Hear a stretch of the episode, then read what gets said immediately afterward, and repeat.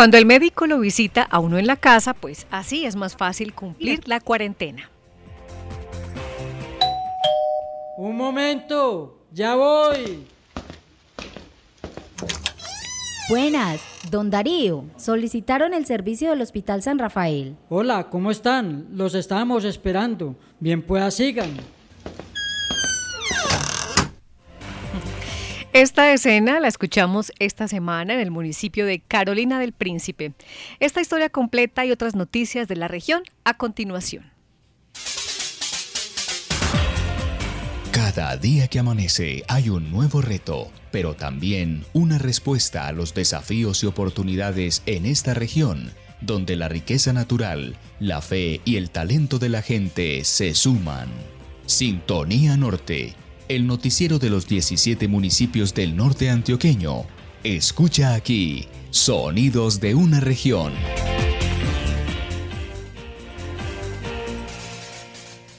Muy buenas tardes a todos nuestros oyentes en los diferentes municipios del norte de Antioquia y a otras regiones a las cuales gracias a la virtualidad llega nuestra señal. Es un gusto compartir de nuevo con usted las noticias de la subregión norte de Antioquia. Saludamos en el municipio de Don Matías a Freddy Sepúlveda. Buenas tardes, John Freddy, bienvenido. Hola, María Noemi, ¿cómo estás? Buenas tardes. Muy bien, Freddy, ¿usted cómo se encuentra? ¿Qué ha hecho esta semana? Pues mucho trabajo, la verdad. Muy contento de estar aquí haciendo lo que tanto amamos. Un saludo muy especial para todos los oyentes de Sintonía Norte. Bueno, también queremos saludar a esta hora de la tarde a Claudia Viviana Tobón de la emisora Paisaje Estéreo. ¿Cómo atardece Entre Ríos hoy? Bienvenida. Excelente de Sintonía Norte. Gracias a María Noemi, a porque hoy somos afortunados de contar estas notas positivas de nuestro municipio. Bueno, en la medida que las posibilidades técnicas nos lo permitan, nos conectamos cada ocho días. Eh, todos estamos desde un lugar distinto, pero tenemos historias hoy de diferentes municipios. Así que pues queremos darles la bienvenida a ustedes, muchos de los cuales ya terminaron su hora de almuerzo, otros apenas van a comenzarla y mientras están allá en su casa o en su trabajo, nosotros los acompañamos a través de la radio. Llegamos a la emisión número 6. Los oyentes que quieren saber qué pasa en los municipios vecinos se unen a la sintonía cada viernes a esta hora. En este espacio, pues les contamos cómo viven los habitantes de la región la pandemia qué dificultades, pero también qué situaciones creativas surgen como respuesta a las necesidades de hoy. Destacamos los liderazgos de personas e instituciones y por supuesto escuchamos los sonidos que nos llegan desde distintos rincones de los municipios del norte antioqueño. Y estos son nuestros titulares. Nuestros titulares. En Carolina del Príncipe, los médicos del hospital visitan a los pacientes en sus casas. Entre marzo y abril se realizaron 973 consultas domiciliarias. Explicarles a los niños y niñas la pandemia es una necesidad. La psicóloga Tatiana Guerra nos cuenta cómo lo hacen en Don Matías. Mariso Kendo, Ani Paola y Yadira Mazo, tres mamás de Valdivia que nos cuentan cómo estudian con sus hijos en casa. En un tiempo en que la virtualidad cobra importancia, la Católica del Norte Fundación Universitaria celebró 23 años, una muestra de la visión de una institución de educación virtual que nació en la región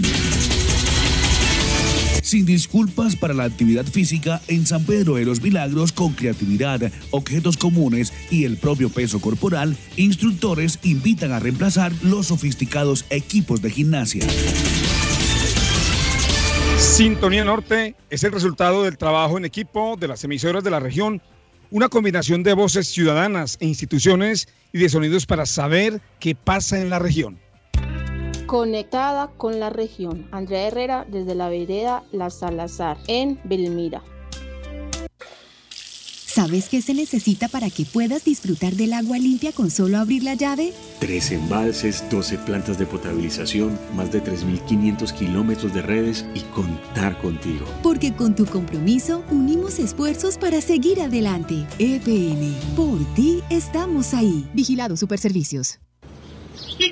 Buenos días, don Fernando. ¿Qué más pues? Hola, mi doctor Edwin, el de Ourovino. Y cuénteme, don Fernando, ¿cómo le ha ido con el secado de sus vacas? Excelente, mi doctor. la Vaca Seca me ha servido mucho, porque realmente tiene la protección de dos meses, lo que mis vacas necesitan para que lleguen sanitas al parto y tengan más producción de leche. Ciprolac Vaca Seca trata cualquier infección y protege durante el periodo seco. Encuéntralo en su almacén veterinario de confianza. Una de la tarde, seis minutos. Los municipios del departamento de Antioquia sin casos de COVID-19 y ubicados por fuera del Valle de Aburrá avanzan mucho más esta semana en la reactivación gradual y segura de la economía se reactivan las economías, pero con los protocolos exigidos. A nivel municipal se mantiene el cierre de fronteras, cuyo control recae especialmente en las administraciones municipales y sobre la ciudadanía, por su parte, la responsabilidad de mantener lavado de manos, uso de tapabocas, conservar las distancias y evitar al máximo la interacción social en espacios físicos. Hay pues hoy un nuevo respiro, sin duda, pero no olvidemos que una de las características de las contingencias es que las circunstancias pueden cambiar incluso de un día para otro. De los 18 municipios del norte de Antioquia se han mantenido libres de contagio 15. Tres han registrado casos, aunque a la fecha los pacientes ya se han recuperado. Y el caso pues que más nos preocupa es el que se registra en jurisdicción del municipio de Ituango, donde en la sede de los campamentos de la hidroeléctrica en construcción se reportaron 11 casos positivos.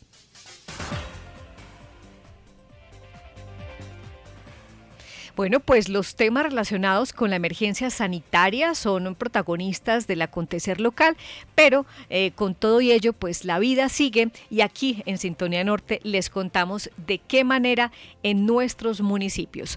Invito a Claudia Viviana Tobón de Paisaje Estéreo para que comencemos entonces con las noticias en esta primera parte con noticias de la educación.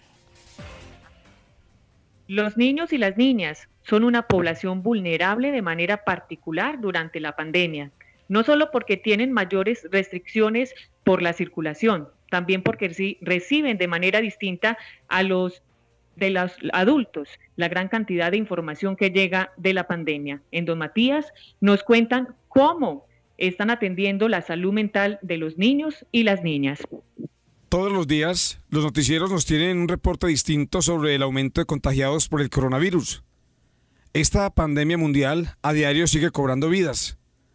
Aunque los adultos no podemos desconocer esta realidad, la cual nos invita a ser responsables para evitar el contagio, los niños no deben estar expuestos a esta carga de información que nos brindan diferentes medios de comunicación. Al respecto nos habla la psicóloga Tatiana Guerra. Bueno, es muy importante darle a los niños información clara, acorde a su edad, acorde a su lenguaje, sin embargo que no haya una sobreexposición a las noticias.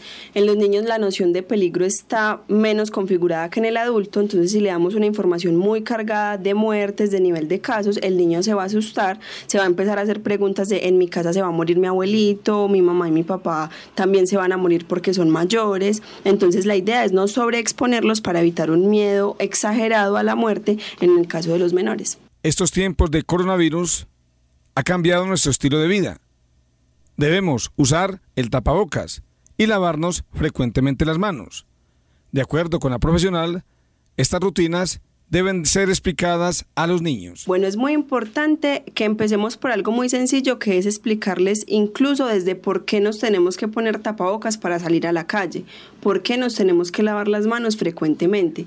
Si son rutinas que vamos implementando los adultos y que vamos implementando en el hogar sin explicarle a los niños, esto puede generar en ellos mayor pánico, mayor ansiedad, porque no saben por qué está siendo tan riguroso el tema, pues como de, de las medidas de autoprotección. Adicionalmente, muy importante eh, contarles que el virus se transmite de persona a persona en un lenguaje sencillo y que se puede evitar y que nos podemos cuidar de morir evitando el, el contacto social, que por esto ellos no pueden ir a la escuela todavía, no pueden compartir con sus amiguitos, pero que todo sea así como en sus propias palabras y en un lenguaje claro que ellos lo puedan comprender. Por causa de la pandemia, actualmente los niños están estudiando desde la casa, pero ¿qué actividades podemos realizar con ellos en los tiempos de ocio? Bueno, es muy importante que tengamos rutinas establecidas, que no todo sea estudio, pero que tampoco todo sea tiempo de ocio. Es importante que los niños mantengan comunicación por redes sociales con sus amiguitos en horarios específicos y en horarios prudentes para que no pierdan ese vínculo, al igual con familiares que están lejos para que no los olviden, para que sepan que están bien y que están vivos, porque si dejamos al niño con cero comunicación de las personas de afuera, entonces puede empezarse a preocupar o a creer que ya o que están enfermos. También es muy importante tener en cuenta que con los niños el tema de la energía es fundamental. Un niño mientras más energía acumulada tenga, más ansioso está. Entonces la invitación es a que los padres de familia en el hogar, con lo que tengan, con la escoba hacer un obstáculo y que el niño salte, obviamente con todo el cuidado pues para evitar un accidente. Por las dificultades que se presentan en la familia o en la sociedad, los niños pueden presentar estrés. De acuerdo con la profesional, una forma de aliviar sus preocupaciones es elaborando un muñeco a la cual ellos puedan contarle sus problemas. Esta técnica, si bien se creó en Guatemala, incluso se cree que tiene inicios de los mayas, de los indígenas mayas, se ha replicado en psicoterapia en muchas formas. Se utilizó en la Segunda Guerra Mundial para evitar el estrés en los niños y se utiliza cuando hay eh, es niveles de estrés o de ansiedad graves en un niño debido a situaciones que vivió en Colombia, por ejemplo, como desplazamiento forzado, cuando han sido víctimas de violencia, cuando son víctimas de bullying, cuando han tenido diferentes problemáticas y ha sido muy efectiva esta técnica. El cuento se puede buscar en internet, se le puede leer la historia a los niños y disponerse con ellos a hacer los muñequitos. Esta actividad para los niños nace de un cuento llamado Ramón Preocupón y lo encuentras en internet para Sintonía Norte, desde la voz de Matías, informó John Freddy Sepúlveda Betancourt. Conectada con la región, Adriana Zapata desde la vereda Santa Inés del municipio de San José de la Montaña. Mucha atención a los niños y niñas en nuestros municipios durante estos días de cuarentena. Una de la tarde, 12 minutos, continuamos con temas de salud en Sintonía Norte. Freddy, ¿qué tenemos? Destacamos esta semana, Mariano Noemi, el siguiente sonido. Es más bien una escena que se repite por estos días en Carolina del Príncipe. Un momento, ya voy. Buenas, don Darío. Solicitaron el servicio del Hospital San Rafael. Hola, ¿cómo están? Los estábamos esperando. Bien, pues sigan.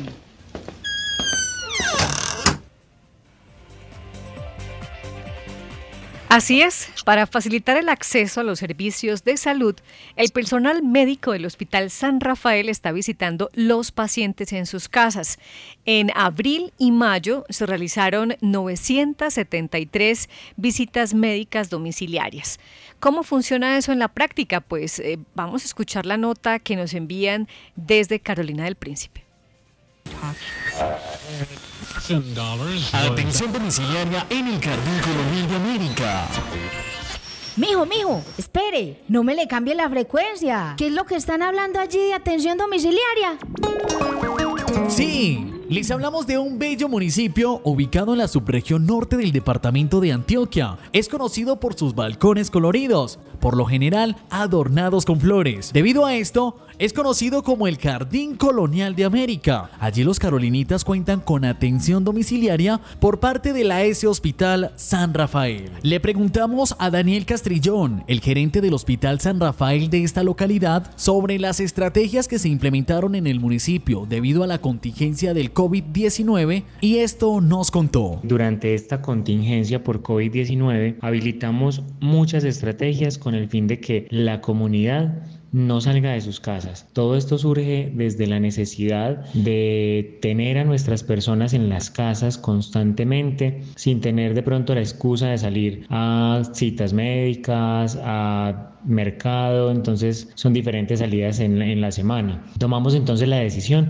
de, hacer atenciones domiciliarias. Estas atenciones las hacen los médicos y eh, van hasta la casa de las personas, toman todos sus datos, sus signos vitales y luego eh, hacemos entonces el registro en nuestra um, historia clínica y al día siguiente hacemos la entrega de los medicamentos. Estos medicamentos también los entregamos en la casa. También conocimos de los servicios que la S Hospital San Rafael presta a los carolinitas con esta atención domiciliaria.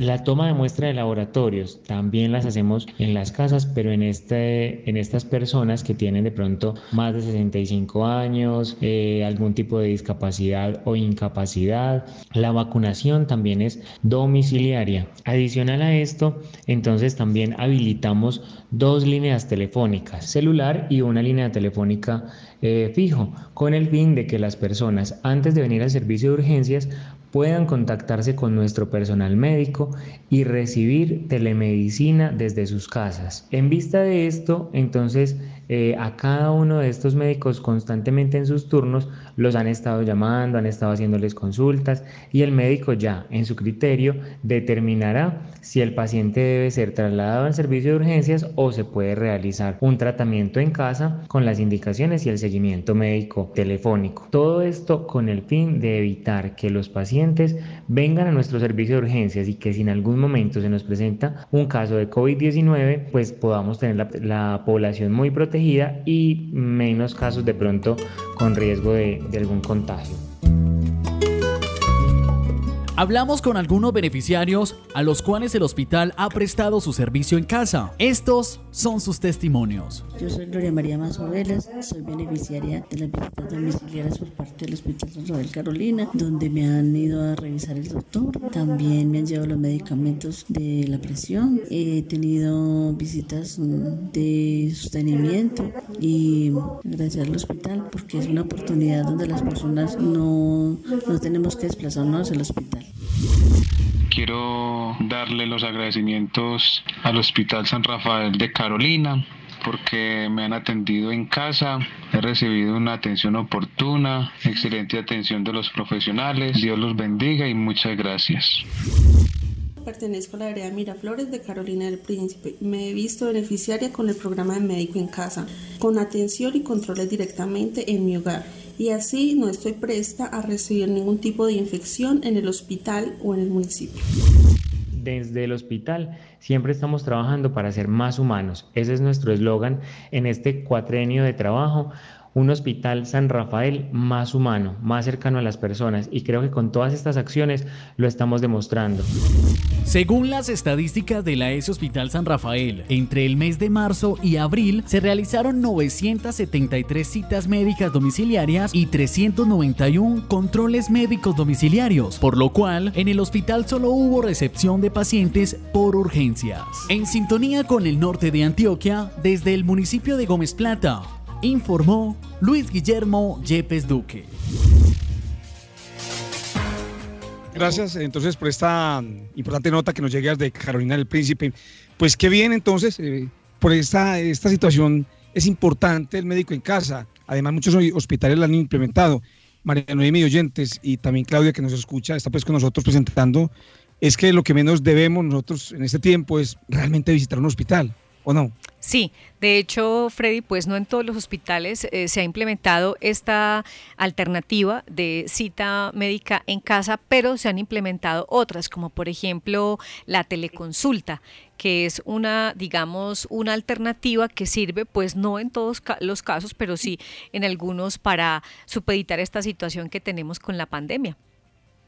Así es, es importante tener alternativas entonces eh, de salud en esos tiempos que son complicados. Claudia iba a decir algo desde Entre Ríos. Sí. Sí, en el municipio de Entre Ríos también se han implementado lo de la teleconsulta y además eh, les contamos a toda nuestra sintonía norte que ya la sede hospitalaria nueva se está trasladando con todos los servicios muy importante, un hospital que recientemente fue entregado a la comunidad y que promete también ser un centro asistencial para recibir no solamente personas eh, que requieran servicios de salud de Entre Ríos, sino también de los municipios de la región. Una de la tarde, 20 minutos, continuamos en Sintonía Norte, la radio conectando la región. Conectada con la región desde la vereda La Primavera del municipio de Anorí, Juliana Rendón. Seguimos con ustedes en Sintonía Norte. Y es que ha sido común estas semanas escuchar a los padres de familia tan inquietos como sus hijos por las tareas escolares. Y es que sobre todo con las mamás, los más pequeños, los padres comparten esa responsabilidad de tareas. De manera especial, sí, las mamás, que son por lo general las que permanecen más tiempo en las casas. ¿Qué les preocupa y cómo han vivido estos días de tareas, de oficios domésticos y tareas escolares? Escuchemos las opiniones de Damaris Oquendo, Ani Paola y Yadira Mazo, tres mamás del municipio de Valdivia. Los cambios de rutina, la presión de los padres de familia y la dificultad de no contar con Internet son algunos de los factores que complican el estrés en el estudiante, sobre todo en estos tiempos de aislamiento. Las tareas que a ellos le ponen, yo no estudié, yo no entiendo mucho, entonces para mí ayudarles a ellos hay mucho de investigar, yo no tengo computador, yo no tengo internet y yo me quedo en las mismas porque yo no, no o sea, no, no tengo cómo darles una respuesta contundente a ellos. Ella es Damario Kendo, una habitante del municipio de Valdivia de la vereda Santa Inés. Como ella, hay muchos padres de familia que presentan dificultad para darle una respuesta a sus hijos a la hora de hacer tarea para mí es demasiado, también me estreso mucho porque cuando yo no entiendo algo es muy, es muy difícil uno no poderle dar una respuesta a los hijos de cómo se hace una tarea porque cuando uno no estudia uno no sabe prácticamente nada. Son muchos los retos que afrontan estudiantes y padres de familia, no solo en el municipio de Valdivia, sino en todo el país. Cerca de 9 millones de estudiantes entre niños y jóvenes que dependen de la educación en Colombia, el 85% de la educación pública.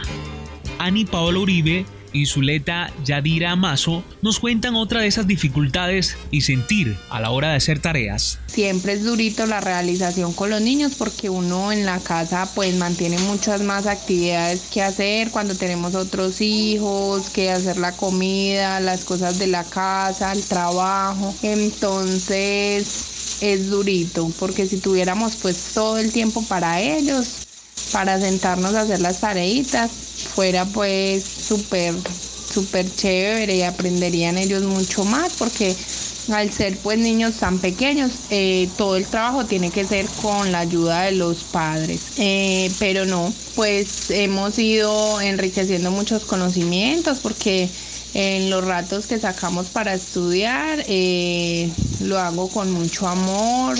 Mi nombre es Yadira, vivo en la vereda de la Vizcaya, tengo dos hijos adolescentes estudiando en casa, a ellos les envían sus trabajos por WhatsApp, todos los talleres, tareas como tal, todo es enviado a un grupo de WhatsApp. Hay solo un detalle que de pronto me gustaría compartir con ustedes y es que de pronto no están enviando los talleres de una manera muy clara y aparte de eso, pues hay muchos niños que no tienen un celular de alta tecnología donde puedan descargar los trabajos que vienen. Entonces los niños, esos niños se quedan sin hacer sus tareas porque no tienen la capacidad de descargarlos. Entonces me, nos gustaría, pues de parte de mis hijos y de parte mía, hacer como la petición de que de pronto usar una metodología más clara donde los niños puedan descargar sus trabajos y verlos de una manera más clara, porque también hay muchos niños que no manejan internet, muchas veces no tienen ni minutos. Nos gustaría eso, de que de pronto mejoraran esa partecita. La coordinadora Tatiana Arena nos da un mensaje de tranquilidad y un consejo para seguir. Para aquellos padres de familia que están preocupados porque no tienen acceso a internet, porque su formación académica no fue la mejor, que tienen muchos vacíos, porque no encuentran cómo responder preguntas a sus hijos, cómo responderles inquietudes, cómo ayudarles a realizar talleres, la invitación es para que mantengan un contacto permanente con el docente director de grupo, con el docente de las áreas que le dan a sus hijos o hijas. Llámenlos, escríbanlos. Recuerden que los profes están disponibles de 8 de la mañana a 2 de la tarde. Es más, muchos de ellos inclusive alargan esos horarios para poderlos atender. Eh, busquemos a un vecino sin violar obviamente las medidas sanitarias que hay en el momento, pero alguien que nos pueda dar una lucecita. Por último, si definitivamente no somos capaces de hacer el taller, no se angustien, déjenlo a un ladito y hagan todas aquellas actividades que sí son capaces de hacer. El profe me puso a hacer esto, yo no soy capaz de hacerlo, pero voy a hacer una cosa diferente que esté a mi alcance y con eso le demuestro al profe que yo tenía toda la intención de hacerlo. Mm, Este no es momento para preocuparnos por notas, porque si voy a perder o voy a ganar, vamos a ser lo más flexibles que podamos, sobre todo con esos estudiantes que están en el área rural, con estos estudiantes que sabemos que se les limita tanto acceso a la información. Es el tiempo de compartir en familia, de cuidarse, de quererse. Entonces la invitación es esa. Listo, vamos a hacer todo lo que mejor podamos y lo que no somos capaces de hacerlo lo reemplazamos por una actividad diferente. En el municipio de Valdivia, 702 familias que han dicho que no cuentan con medio virtual para recibir sus trabajos. Solo 441 son atendidos de manera virtual. Desde el municipio de Valdivia, en sintonía con el norte, José David Correa.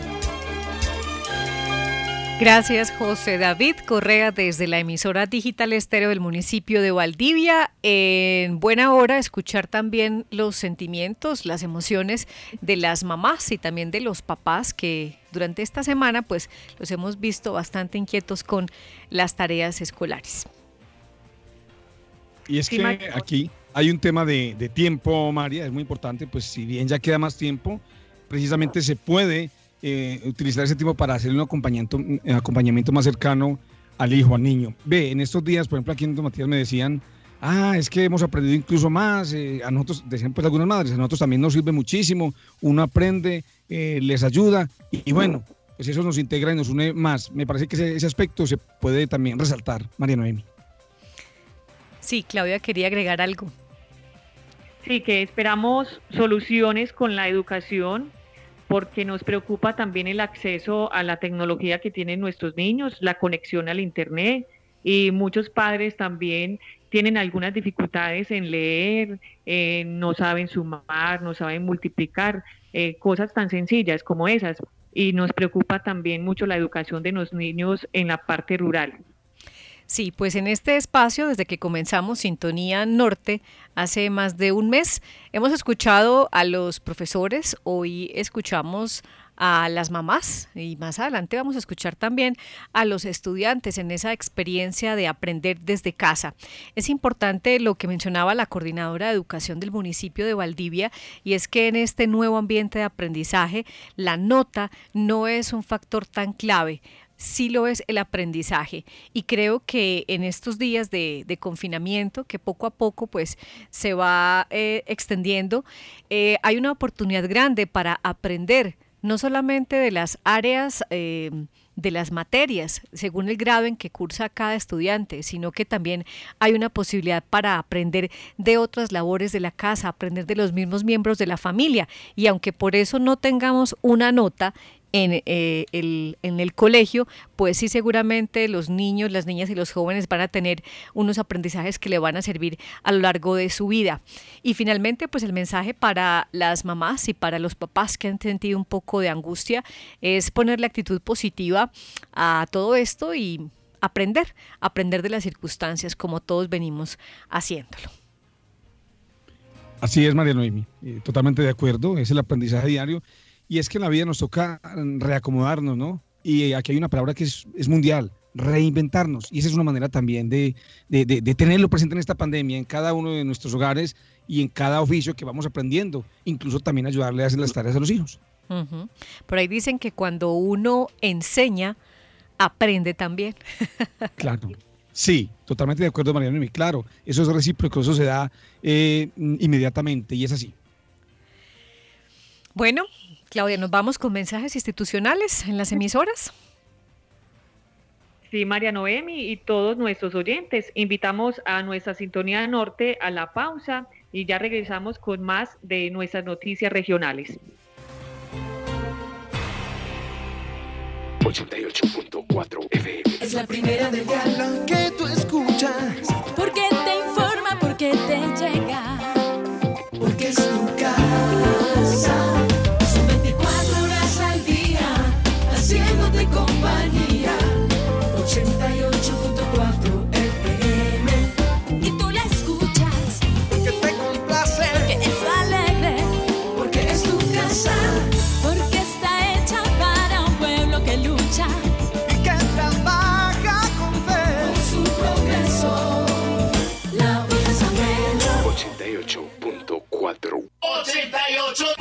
4.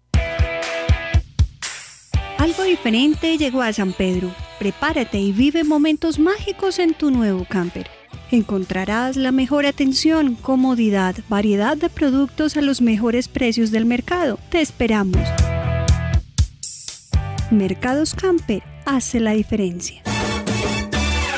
CFA te invita a construir un mundo mejor.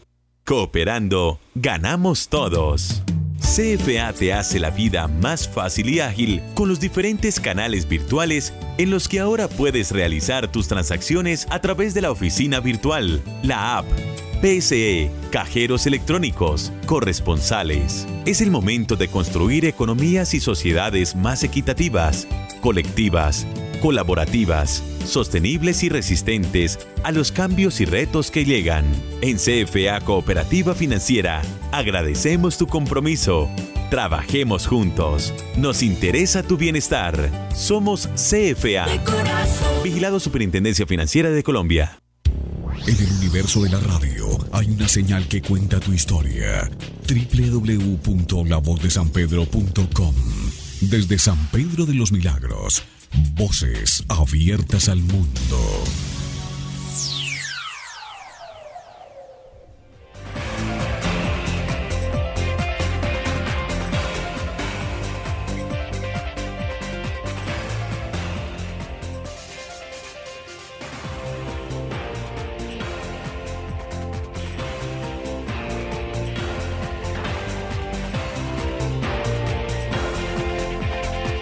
Y después de esta pausa en cada una de las emisoras que se enlazan a esta hora de la tarde, volvemos con las noticias de la región.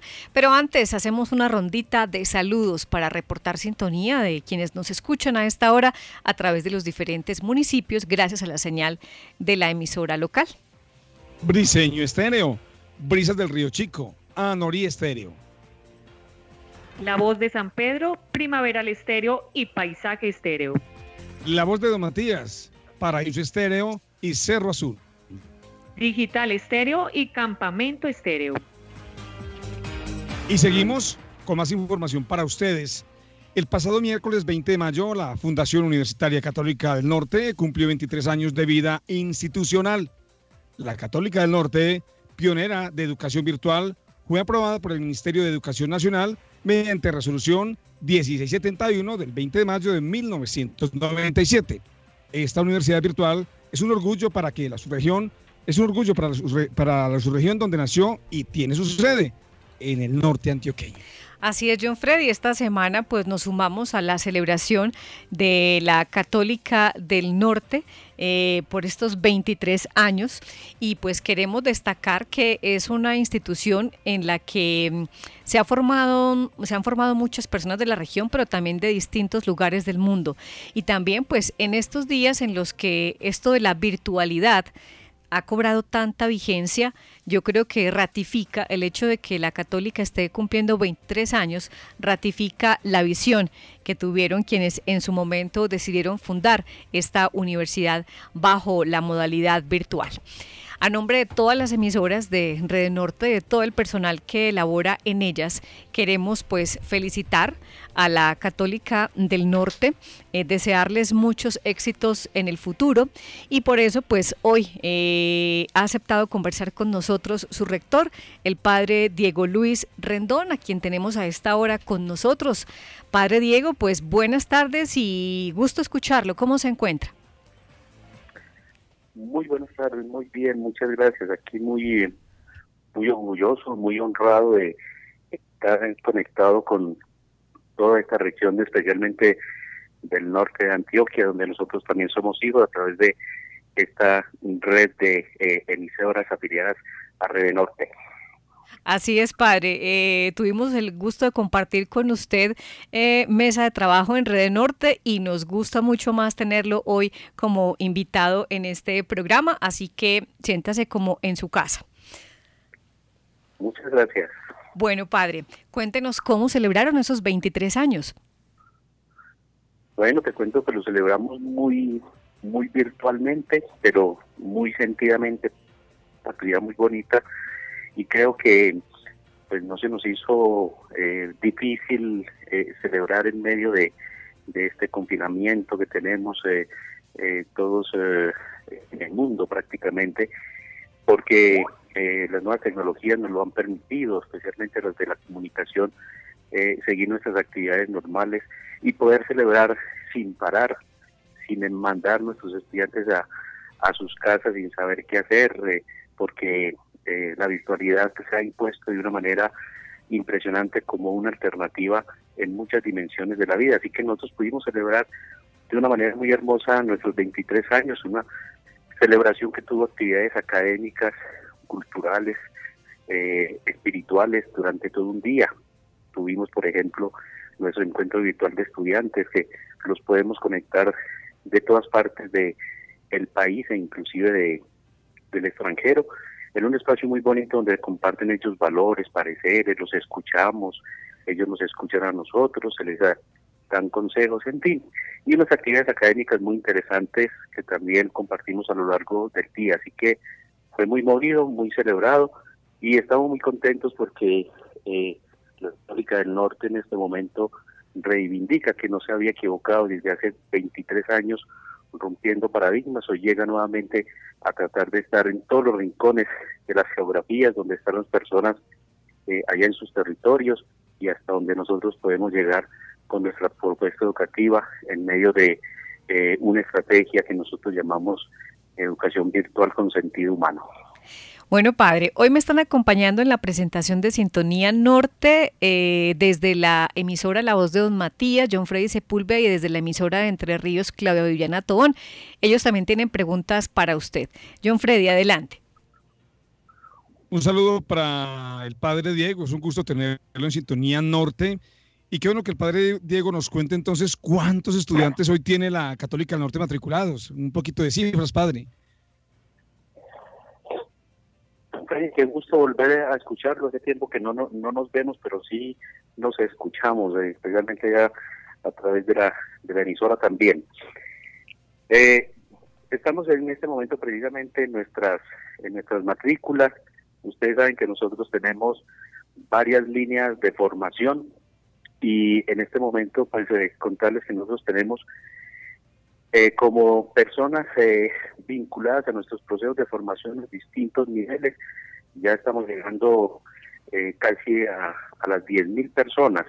De esas, unas 6.000 en, en, en educación superior y el resto en los programas de formación continua, el cibercolegio y en los proyectos que nosotros realizamos con distintas entidades. Bueno, Claudia Viviana Tobón desde Entre Ríos, adelante, la escucha el padre Diego. Gracias, María Noemi. Padre Diego, muy buenas tardes. Bienvenido a Sintonía Norte. Y también quisiera hacerle una consulta y es qué carreras nos ofrecen en este momento a todos los estudiantes que tenemos dificultades en este, en este momento para ir a la universidad pública, desplazarnos. Y entonces, ¿cuáles serían esas carreras para que los muchachos aprovechen esta temporada del coronavirus en la universidad? Muchas gracias, un saludo muy especial a toda aquella querida comunidad que vive en esa tierra tan hermosa de la Suiza Paisa. Pues eh, nosotros en este momento tenemos ya eh, en educación superior 22 eh, programas disponibles en distintas áreas del conocimiento, en una en un área de las ingenierías y ciencias ambientales, otra en la en la facultad de de educación y ciencias sociales y, la otra que está en, eh, en la parte de las ciencias administrativas y contables. Ahí tenemos los 22 programas, de ellos 11 eh, pregrados y, y, y 11 eh, posgrados en esas distintas áreas. Pues yo quisiera hacerle fuerza porque en este momento tenemos alguna novedad. Tenemos, acabamos de lanzar la especialización en teletrabajo, en gestión para el teletrabajo que es el primer programa eh, posgradual universitario a, nivel de Latinoamérica. Y nos llegó en un momento muy oportuno porque acabamos de recibir el registro hace apenas eh, dos meses cuando estaba empezando la pandemia y nos coincidió y ahorita resulta una gran alternativa para capacitar a todos los líderes de los procesos de gestión humana de, de las empresas y las organizaciones. Es muy recomendable, especialmente para las personas que lideran procesos en las empresas, que tienen sus empresas, ahora que se hace tan necesario saber, no es lo mismo teletrabajar que trabajar remotamente, que trabajar desde la casa. Se necesita un entrenamiento, hay protocolos, hay legislación que, que es muy importante tener en cuenta y todo eso se lo vamos a enseñar a la gente. Entonces, ahí lo tenemos a disposición. También programas nuevos como eh, trabajo social, filosofía, profesional en filosofía, también negocios internacionales y, gerencia y gerencia de entidades financieras. Son como los últimos programas a los cuales eh, con, los cuales hemos adquirido eh, estos registros calificados para ponerlos a, disposición de nuestra gente. Eh, por otro lado, ya hemos manejado algunas estrategias, hemos venido haciendo algunos convenios con universidades que no tenían la estrategia virtual y los estamos acompañando. Entonces vamos a facilitar contenidos, asignaturas y apoyos pedagógicos y tecnológicos para que muchos estudiantes puedan regresar eh, a clase y a través de sus propias universidades donde están matriculados o algunos que no tienen esas garantías pues puedan hacerlo con nosotros. Ustedes saben que tenemos programas ya acreditados con alta calidad, como el programa de psicología, por ejemplo, eh, y nuestra, nuestra experiencia, nuestra calidad, todo el recorrido que tiene nuestra seriedad como institución de educación superior, eh, destacada en el país, eh, eso nos acredita para que muchos ya puedan llegar con tranquilidad y hoy más que nunca saber que no es cuestión de la modalidad, es cuestión de la calidad. Así sea a través de los medios digitales que puedan seguir sus estudios, los que se les facilite por el, por el, tipo de carrera que están haciendo eh, y lo pueden hacer tranquilamente con nosotros porque podemos dar la garantía. Padre, escuchábamos ahorita en la primera parte del noticiero de hoy el testimonio de unas mamás en Valdivia un poco angustiadas porque pues no tenían en este momento como los elementos suficientes para el manejo de herramientas virtuales que les permitieran ayudarle a sus hijos a hacer las tareas. ¿Qué recomendación haría la, Católica del Norte a los gobiernos, a las instituciones, eh, a la sociedad en general, eh, de, a partir de la experiencia que ustedes tienen? Porque este cuento de la virtualidad es además una cultura, es una forma de ver y de asumir el mundo. ¿Cómo hacemos para que más personas puedan conectarse con esto y no sea tan difícil? Muchas gracias. Yo creo que es una pregunta muy pertinente y muy importante en este momento porque yo creo que el tema de la virtualidad ahorita eh, eh, fue como un levantar la enjalma para ver las ampollas en el país. Es decir, se descubrieron muchas debilidades eh, por parte del Estado y las entidades, especialmente las que educan. descubrimos que antes en el discurso se decía que Colombia era un país muy conectado, que estaba a la vanguardia en tecnología y hemos descubierto que tenemos un rezago impresionante, especialmente en conectividad. Estas alternativas del aprovechamiento de las nuevas tecnologías necesitan, porque es como la es como la sangre para el cuerpo, necesitan la conectividad. Hay una deuda grandísima en el país y un rezago y el problema se complejiza más porque quienes no tengan conectividad están condenados a la desigualdad, a la pobreza y al retraso. Es muy importante y aprovecho este momento para que los líderes locales, departamentales, gubernamentales, a nivel nacional, eh, le pongan mucha atención y hagan un esfuerzo, inviertan. No hay necesidad de invertir más en la guerra.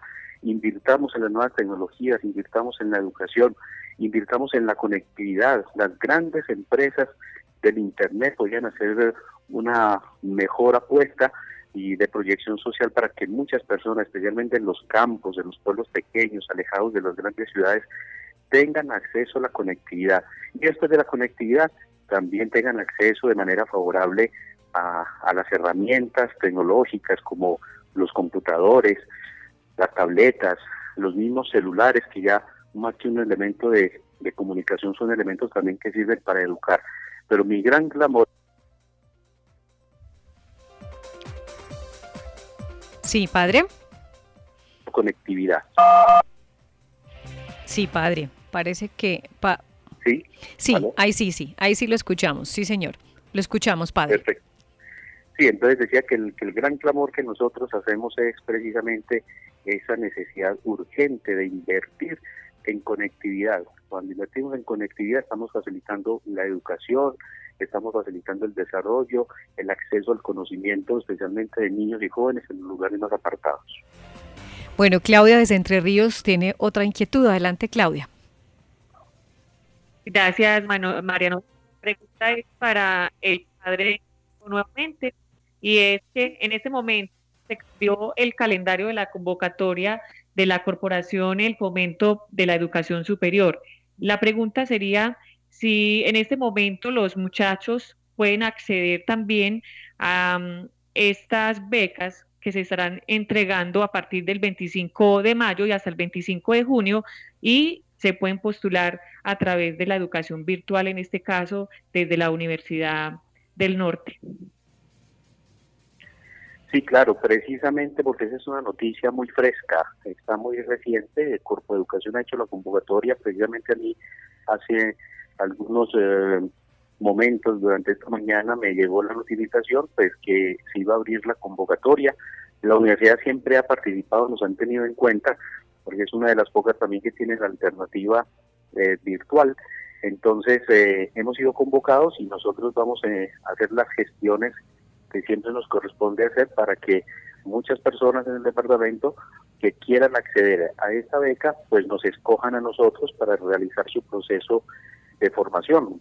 Esperemos que los jóvenes no se equivoquen porque el tema de, la pandemia y de las medidas de bioseguridad van para muy largo. Vamos a ver, creo que vamos a estar casi un año en, en, en una normalidad distinta, así que es el momento para escoger la educación virtual para, para que no se retrasen en su proceso de formación y ahí está para eso la Católica del Norte. John Padre Diego, sí, sí es para preguntarle al padre sobre los cibercolegios. Es un proyecto importante también de la Universidad Católica. ¿Cómo, cómo vas a parte de los cibercolegios, padre?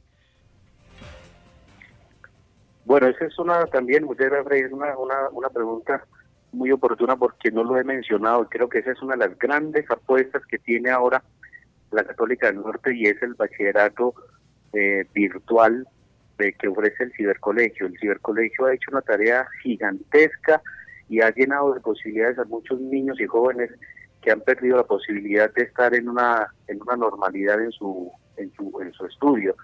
El cibercolegio contiene mismo varias modalidades para atender a, niños, inclusive aquellos que tienen, por ejemplo, dificultades de aprendizaje, los que tienen dificultades de salud, los que eh, los que tienen capacidades superiores. Entonces atendemos a deportistas de alto rendimiento, artistas. Entonces tenemos un, grupo de niños muy interesante y ha logrado consolidar un modelo que le ha hecho merecedor inclusive de premios de calidad a nivel nacional. Entonces, si el colegio está preparado para atender a muchos eh, a muchos niños y jóvenes y en esta temporada de, de pandemia, de cuarentena, el cibercolegio se ha dedicado también a, cooperar con su experiencia, con su tecnología, con sus profesionales a, a, muchos colegios. En ese momento estamos asesorando colegios, hemos sido llamados también a, hacer nuestro aporte para asesorar en la Secretaría de Educación de Medellín y la Gobernación de Antioquia y con algunos colegios estamos diseñando planes especiales para que aquellos colegios que viven la presencialidad puedan ir incursionando en su propia virtualidad. Entonces, hemos hecho una, una, una buena oferta de, de los contenidos que tiene el bachillerato y los estamos compartiendo con, con, instituciones, estamos asesorando a los directivos y estamos capacitando docentes de educación básica y media para que se apropien de las debidas herramientas y de las estrategias pedagógicas para que puedan impartir unas clases auténticamente virtuales y que no hagan eh, remedos a veces que eh, hemos sufrido conflictos, ustedes saben, los que son padres de familia, porque no se miden en las actividades, entonces, por ejemplo, unos docentes desesperados eh, por, hacer bien la educación han saturado los niños de, actividades, otros no han sido eh, lo suficientemente asertivos. Y todo, ¿por qué? Por una falta del debido entrenamiento de la vida capacitación, porque no es lo mismo utilizar herramientas virtuales que muchos creyeron que simplemente con bajar una aplicación como, como Zoom, ya con eso se defendían, sino que hay que hacer toda una estrategia lógica que es lo que los docentes saben hacer, pero no lo han sabido hacer en una, en una modalidad que implique las nuevas tecnologías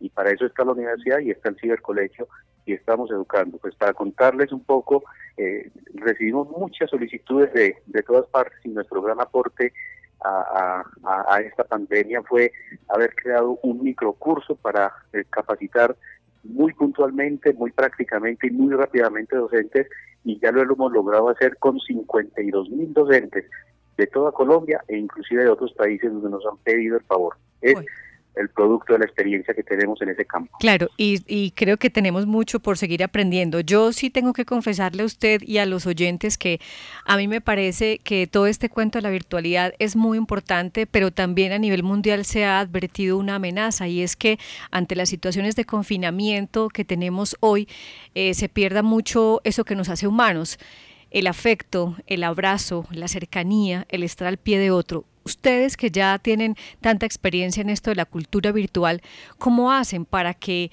eh, finalmente no se pierda eh, el sentido de lo humano, que es precisamente un componente de la educación virtual que ustedes eh, brindan? Sí, muy importante también esa pregunta porque eso es muy importante. Yo quiero recordar por eso nosotros tenemos ese eslogan que, que predicamos, que es educación virtual con sentido humano, y eso en muchos escenarios siempre lo replicamos y se lo, se lo insistimos mucho a la gente y a nuestros propios estudiantes y a la comunidad académica. Eh, las nuevas tecnologías y la virtualidad es, es una mediación, es un medio, porque el fin es la persona humana y su educación. Entonces, los que están del lado y lado de las herramientas eh, eh, son personas humanas y personas humanas cualificados, los directivos, los docentes, los mismos estudiantes, entonces hay que crear estrategias y canales para que eh, esa humanidad se sienta y se viva, aunque no hayan, eh, digamos, eh, actividades de manera presencial o face to face, como dicen. Entonces aquí hay, se despliegan muchas estrategias y es de, lo que nosotros también tenemos como un gran valor agregado y es como nosotros hemos podido hacer a lo largo del tiempo todo un plan de bienestar estudiantil. Nosotros tenemos una, un área destinada al bienestar estudiantil, por ejemplo, y, como somos una entidad católica también trabajamos la pastoral. Y desde esa actividad se tienen mil, mil estrategias distintas desde las cuales se hace acercamiento. Por eso les contaba a ustedes, por ejemplo, que hoy tuvimos, ayer con la celebración de los 23 años, tuvimos la, la, el encuentro virtual de estudiantes. Y es muy hermoso ver cómo ellos traen sus testimonios, cómo se hablan, cómo entre, en esa actividad ellos se expresan sus valores artísticos, porque uno canta, el otro muestra sus obras de, arte, cómo nosotros tenemos las distintas instancias de conversación, los, consejos de facultad, los consejos estudiantiles, eh, eh, hay todas las dimensiones de, todas las dimensiones del, del, bienestar como lo contempla la ley 30, eh, desplegados para ellos con estrategias virtuales. Lógicamente, eh, no se trata de reemplazar lo presencial por lo virtual, se trata de darles otras posibilidades para aquellos que en términos normales y, en, la, en la presencialidad nunca lo podrían hacer o nunca podrían tener acceso. Y digamos que esta es otra manera, así como hoy el mundo descubre muchas otras maneras de vivir cuando las normalidades que hemos vivido pues se descompusieron todas. Entonces es cuestión de estrategias y es cuestión también de entrenamiento y de capacitación a los profesionales que trabajan en la virtualidad para que entiendan que están tratando con seres humanos y no con máquinas. Pues padre, ha sido un gusto tenerlo hoy en Sintonía Norte, escucharlo y conocer que esta celebración de los 23 años de, la Católica del Norte es también un aporte para el crecimiento de la región y sobre todo para eso que es tan importante y clave en la existencia de todos, el desarrollo de los seres humanos. Nos amañamos mucho con usted, nos extendimos mucho, pero es momento de despedirlo y agradecerle por conectarse con los oyentes del norte de Antioquia. No, muchas gracias a ustedes y, hacerle a través de ustedes y esta gran red de, comunicación de Red Norte, hacerles saber a nuestras comunidades de este querido llamado Norte que nosotros somos hijos de esta tierra y nuestra prioridad está en esa tierra y en sus jóvenes. Gracias, Padre Diego, por estar con nosotros. Una buena tarde. Muchas gracias a ustedes, muchas gracias por el espacio. Bueno, se nos está acabando el tiempo, eh, pero tenemos otras historias para contar precisamente ligadas a esto de la cultura de la virtualidad. Vámonos para mm, el municipio de San Pedro de los Milagros, John Freddy, con la última historia de hoy. Así es, María Noemi. Nos vamos para San Pedro, porque sin disculpas para la actividad física, pues en San Pedro de los Milagros, con creatividad, objetos comunes y el propio peso corporal, instructores invitan a reemplazar los sofisticados equipos de gimnasio. Escuchemos la siguiente nota. En cuarentena también hay opciones para ejercitarse. Activa bien, activa. Y subís. Manténlo ahí, vamos. 8, 7, 6, 5, 4, 3, 2, alternean los lados. Soy José Luis Monsalve Peña, deportista recreativo del municipio de San Pedro de los Milagros. Yo salgo los días correspondientes del pico y cédula para realizar actividad física al aire libre y el resto de días lo que busco es permanecer lo más activo posible durante todo el día saltar el lazo, hacer aeróbicos o ejercicios de fortalecimiento con mi propio peso corporal. Y también estoy explorando otro tipo de ejercicios, yoga y el pilates. De rutinas con máquinas en el gimnasio a la utilización de elementos elaborados en casa para acompañar las sesiones de entrenamiento, de encuentros masivos en coliseos para la realización de aeróbicos a clases virtuales con asesorías compartidas a través de redes sociales, de la práctica de deportes grupales y de contacto a la realización de actividades individuales sectorizadas y por horas. Así fue como se transformaron el deporte y la actividad física en San Pedro durante los últimos meses para prevenir la propagación del COVID-19 en el territorio. Mi nombre es Rubén Zapata, soy el profesional universitario encargado del deporte en el municipio de San Pedro de los Milagros. En la primera fase de la pandemia empezamos a trabajar con las redes sociales, invitando a la gente para que hiciera actividad física por Facebook Live. Después de que el gobierno nacional decretara abrir zonas de actividad física, la administración municipal destinó siete zonas, incluyendo el corregimiento de ovejas, para trotar, correr, caminar, montar bicicleta, con todos los protocolos de bioseguridad como el tapaboca, la hidratación, el desinfectante. La experiencia se ha convertido en un reto para los instructores, quienes incrementaron la actitud, la fuerza, el entusiasmo para crear estrategias virtuales que les permitieran continuar los procesos de salud física y mental que venían adelantando en la localidad a través del ejercicio presencial, tal como ocurrió con las clases de aeróbicos, que meses antes reunían en promedio a 100 personas dos veces a la semana y ahora cuentan hasta con 300 visitas diarias en la red social Facebook. muy buenas noches, mi gente. Seguimos haciendo actividad física desde nuestras casas. El día de hoy vamos a hacer clase de rumba. Mi nombre es Luis Felipe Lopera, soy licenciado en Educación Física y Deportes. La idea de crear grupos para realizar actividad física se hizo hace muchísimos años por el programa Por su salud hace pues. Se fueron buscando esas estrategias para la creación de estos grupos de actividad física como lo son spinning, aeróbicos, step, rumba, taebo y circuitos de musculación. Cuando empezó este proceso de aislamiento, surgió la idea de seguir realizando estas clases virtualmente para que no se nos cayera este proceso que llevamos con la población sanpedreña. Al principio fue algo difícil, pero las mismas personas fueron adaptando esa cultura. Esas clases las ofertamos todos los días a las 7 de la noche por nuestro Facebook San Pedro se mueve. Para quienes han creado hábitos de vida saludable, la transición de la presencialidad a la virtualidad no fue tarea sencilla, pero era más complejo el hecho de permanecer aislados, sedentarios e incluso estresados en casa. Así que con los tenis puestos y dejando la pereza a un lado, ahora los sanpedreños aprovechan las opciones reguladas al aire libre y la cita en las noches frente a las redes sociales. Manuela Cutres Tamayo, soy auxiliar de enfermería, usuaria también del gimnasio gimnasio municipal, ya llevo varios años en la práctica del deporte, creo que es la mejor herramienta para la sociedad, para mantenernos activos y saludables. Ya llevo tiempo realizando también los aeróbicos con el profesor Luis Felipe, es súper sabroso hacer esta clase, es muy motivada por el profesor. También el municipio nos ha dado la oportunidad de salir los días de pico y cédula cuidándonos y cumpliendo el reglamento para salir a caminar y desplazarnos a lo menos un kilómetro donde yo muy juiciosa aprovecho ese espacio. También es una manera diferente de estar activa y llevar una vida saludable a través del deporte. Tres, dos, Izquierdo, fuerte. Aunque algunos deportes o actividades por el bienestar común aún no deben practicarse, caminar, trotar, bailar o montar bicicleta son opciones para ejercitarse. Que la contingencia no sea excusa. Este es un tiempo para replantearnos prioridades y la salud física y mental sí que lo son. En sintonía con el norte antioqueño, Paola Arismendi desde la voz de San Pedro. Gracias Paola desde San Pedro de los Milagros y con esta historia pues nos despedimos, nos pasamos un poco el tiempo previsto hoy en Sintonía Norte, agradecemos el espacio que nos brindan las emisoras y por supuesto agradecemos el tiempo de nuestros oyentes.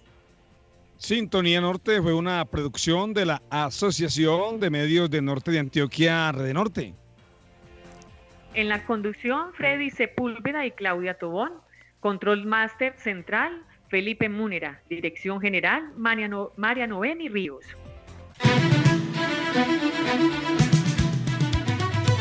Diecisiete municipios conforman la subregión norte de Antioquia.